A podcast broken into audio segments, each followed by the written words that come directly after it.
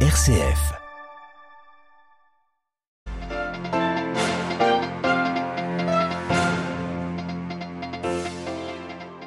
Message du pape François pour la journée mondiale des grands-parents. Il a été dévoilé ce matin. Nous devons veiller sur nous-mêmes et apprendre à mener nos vieillesses actives, même du point de vue spirituel, écrit le Saint-Père. Le protocole nord-irlandais de nouveau critiqué après les élections locales du week-end dernier. Le Premier ministre britannique estime même qu'il n'est plus tenable. Les Européens sont opposés à toute révision. Dialogue politique difficile au Tchad. La rencontre d'aujourd'hui entre les autorités et les groupes rebelles a été reportée. Nous verrons les raisons de ce blocage dans notre dossier à suivre à la fin de ce journal. Radio Vatican, le journal Xavier Sartre.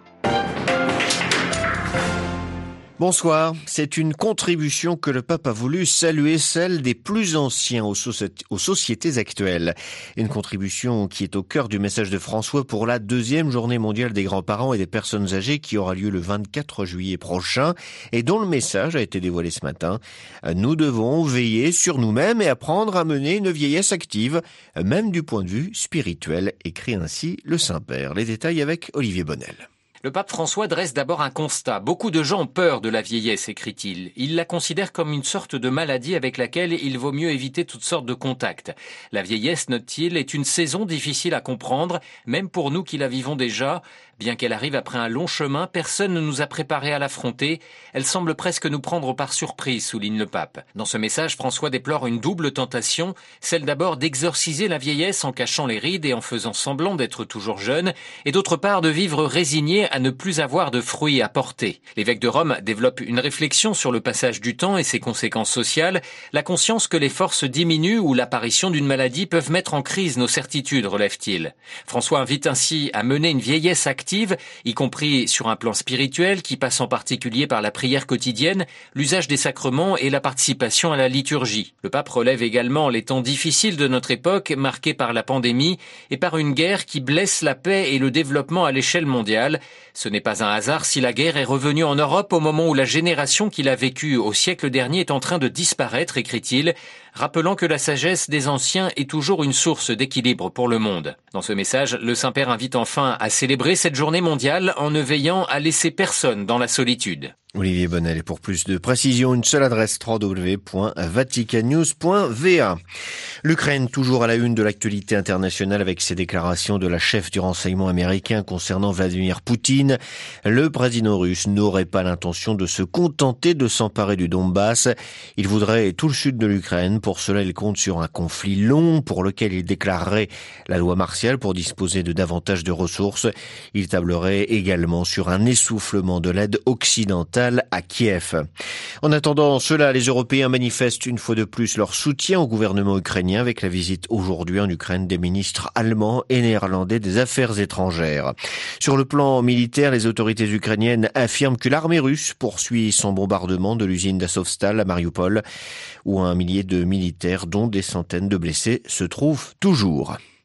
La concentration des combats dans l'est et le sud de l'Ukraine a poussé près des deux tiers des 3 millions et demi d'habitants de Kiev à revenir vivre dans la capitale. C'est ce qu'a annoncé aujourd'hui le maire qui ne dissuade plus ses concitoyens de retourner chez eux malgré le couvre-feu et les barrages routiers. Opération de secours en Manche pour sauver 56 personnes qui tentaient de rejoindre l'Angleterre depuis la France sur une embarcation de fortune, annonce aujourd'hui des autorités françaises. Parmi les rescapés, des femmes, dont une enceinte et plusieurs enfants. Ils avaient été signalés en détresse hier matin. Ils ont été débarqués sur les côtes françaises. Les Britanniques ont entendu ce midi le premier discours du trône lu par le prince héritier, le prince Charles. La reine Elisabeth lui a cédé la place sur le conseil de ses médecins. Depuis le début de son règne, il y a 70 ans, c'est la troisième fois seulement que la souveraine ne participe pas à cette cérémonie. Lors des deux premières fois, elle était enceinte. Mais ce qui retient l'attention en Grande-Bretagne aujourd'hui, c'est la déclaration du Premier ministre Boris Johnson sur l'Irlande du Nord. Selon lui, le statut spécial de la province après le Brexit n'est pas tenable après les résultats des élections du week-end dernier. Le Sinn Féin a gagné, mais le DUP, le parti unioniste protestant, refuse de nommer un de ses membres vice-premier ministre, bloquant ainsi les institutions locales tant que le protocole nord-irlandais ne sera pas supprimé. Or, l'Union européenne ne veut pas, et la perspective d'un non-respect du traité pourrait provoquer une guerre commerciale. À Londres, les explications de Jean Jaffray. Londres cherche depuis des mois à renégocier le protocole nord-irlandais qui maintient l'Irlande du Nord dans le marché unique européen. Afin d'éviter le rétablissement de contrôles douaniers entre la République d'Irlande et les six comtés, une frontière virtuelle a été créée en mer d'Irlande. En conséquence, des contrôles sont requis à l'arrivée de certains produits alimentaires. À des chefs d'entreprise qui se plaignaient du surcroît de paperasserie, Boris Johnson avait conseillé de jeter les formulaires dans une corbeille à papier. Pour Bruxelles, qui propose de réduire de 80% les contrôles sur les produits alimentaires et qui a réglé la question des médicaments venant du reste du Royaume-Uni, il n'est pas question de rouvrir des discussions sur cet accord inclus dans le traité de séparation d'avec l'Union européenne. Selon The Times, Liz Truss, la ministre de l'étrangère, et qui se positionne pour succéder à Johnson, envisagerait de suspendre de larges pans du protocole. Le chancelier allemand Olaf Scholz, en visite à Bruxelles, s'est déclaré opposé à toute remise en cause unilatérale des contrôles post Brexit en Irlande du Nord, précisant qu'il ne s'agissait pas seulement des relations entre le Royaume-Uni et l'Union européenne, mais aussi du maintien de la paix dans la province. Londres, Jean Jaffré, Radio Vatican.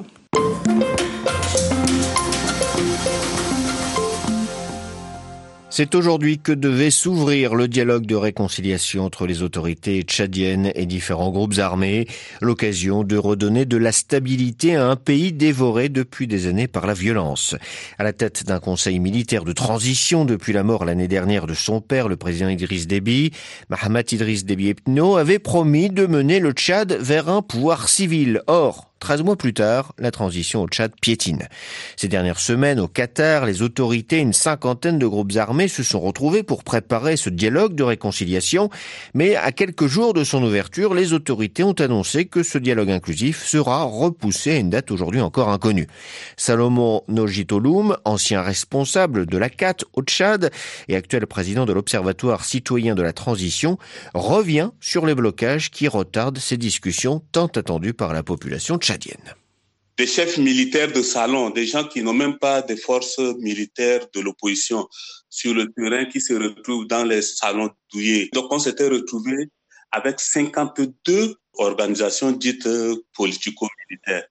Et donc, dès le départ, ça posait problème. Le gouvernement a invité les 52 personnes, 52 chefs militaires, et les autres vraies oppositions de militaires se sont opposés à cela pour dire que certains ne représentent pas une opposition militaire, mais qui se retrouvent là, c'est une manière peut-être pour le pouvoir de noyer le vrai problème. S'il y a des votes à faire, s'il y a des décisions à prendre par consensus, ça. Donc, la question avait, avait été posée dès le départ, avec plusieurs jours de report et de discussion. Je crois qu'ils sont revenus à une douzaine d'organisations euh, dites politico-militaires à Doha pour le pré-dialogue des militaires. Actuellement, où en est la transition et quels sont les principaux sujets sur lesquels les négociations devront se pencher quand elles ouvriront à N'Djamena?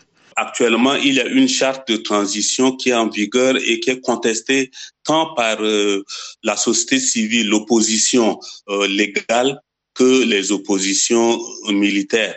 La question de qui va diriger la transition, qui va se présenter aux prochaines élections devrait être tranchée. Malheureusement, toutes ces questions n'ont pas été réglées. Donc, certains politico-militaires ne sont pas pour que euh, l'actuel chef d'État se présente aux élections futures. Donc, c'est sur ces questions que euh, les débats se mènent et jusque-là, rien de sûr n'a été encore euh, dit. Comment analyser le comportement de Mahamat Idriss Déby vis-à-vis de la transition? Maintenant, il se comporte non pas en chef de transition, mais en président de la République. Parce que euh, en tant que chef de transition, il devrait plutôt concentrer ses efforts sur l'organisation du dialogue euh, inclusif et sur euh, l'organisation des prochaines élections. Mais maintenant, il se comporte comme un chef d'État. Euh, on est, on est en train de glisser vers le renouvellement de, ou la prorogation de la transition. Interrogé par Marinario Salomon Nochitolum, ancien président de la CAT et actuel président de l'Observatoire citoyen de la transition au Tchad, était ce soir l'invité de Radio Vatican.